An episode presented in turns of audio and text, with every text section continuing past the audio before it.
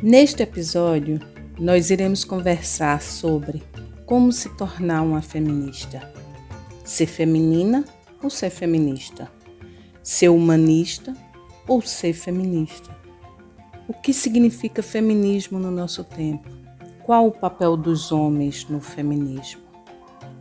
Este é o podcast Feminista do seu tempo e eu sou Patrícia Carvalho.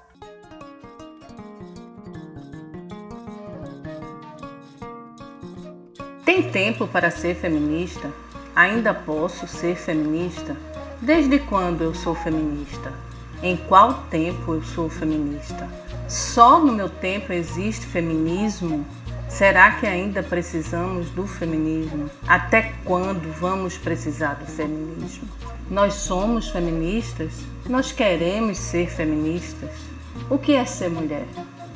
Esse é o podcast Feminista do seu tempo. E eu sou Patrícia Carvalho. O momento em que a mulher se percebe feminista é um despertar, um renascimento. E ao renascer, nós percebemos que não estamos sozinhas. Nos solidarizamos com outras mulheres, irmanadas na defesa das suas vidas, das conquistas e dos sonhos. Como diz Márcia Tiburi no livro Feminismo em Comum, o feminismo é o contrário da solidão.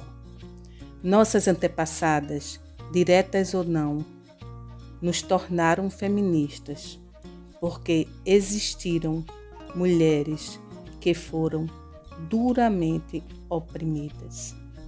Com esta lente apresentada por Márcia Tiburi, o caminhar coletivo das mulheres acontece e aconteceu como um grupo social que se movimentou e se movimenta intensamente para buscar a sua liberdade e a sua emancipação.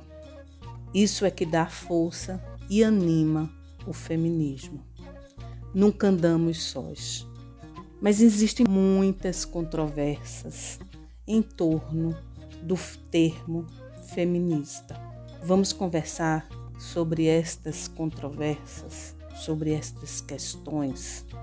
Provavelmente você já escutou algo assim: você é muito feminista, você deveria ser mais feminina.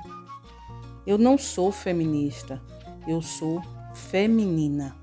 Estas três frases são repetidas com bastante frequência, criando um antagonismo entre as mulheres feministas e as mulheres femininas. O termo feminino é cantado, usado por poetas e filósofos, como uma conotação positiva do belo, do doce, do lugar angelical da mulher.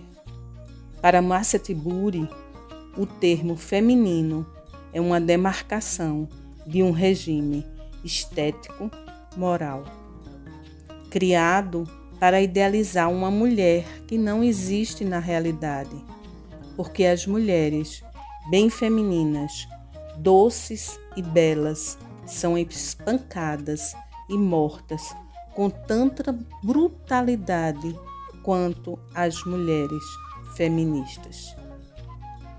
Eu penso que ser feminina é uma qualidade atribuída por homens e mulheres como uma exclusão criada para segregar as mulheres, com uma linguagem marcada pela mítica da boa moça, que não colabora com o progresso individual e coletivo das mulheres. Para mim, é uma maneira de criar estereótipo e preconceito. Somos mulheres e nos tornamos mulheres no dia a dia. Outro termo na guerra da construção da narrativa do feminismo é o humanismo. Eu não sou feminista, quero a promoção do humanismo. Vamos pensar novamente através do texto de Márcia Tiburi, Para Márcia, o patriarcado não promoveu o diálogo necessário entre os seres singulares. O machismo é uma profunda falta de diálogo e a misoginia é uma espécie de ódio histórico contra as mulheres. O feminismo interseccional, criado pela trama das categorias de gênero, raça, sexualidade, idade e geopolítica, propõe levar a luta por direitos de todos, todes e todas. E aí libertou as pessoas do binário heteronormativo, abrindo espaço para novas e outras expressões de gênero e sexualidade. Uma ideia de humanidade que alarga o humanismo, porque o humanismo também pode ser um operador ideológico que privilegia o homem em detrimento das mulheres, dos outros seres, dos outros gêneros e até mesmo das outras espécies. Continua Márcia Com seu livro Feminismo em Comum, trazendo para a gente que é com esse espírito que devemos nos perguntar aonde, afinal, nos levará o feminismo. Para pensar o lugar ao qual o feminismo nos levará, continuamos aqui com a leitura do Feminismo em Comum da filósofa Márcia Tiburi.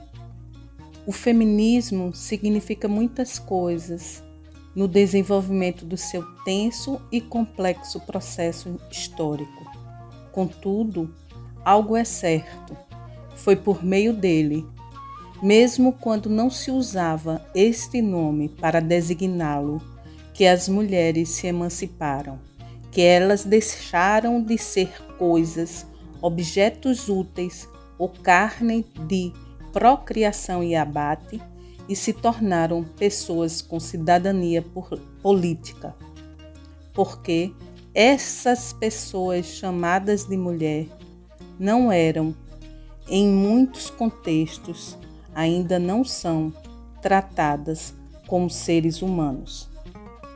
Em muitos casos, elas não têm direito à simples cidadania, como pode ser percebido quando se trata da legalização do aborto? Essa é uma pergunta que devemos nos colocar.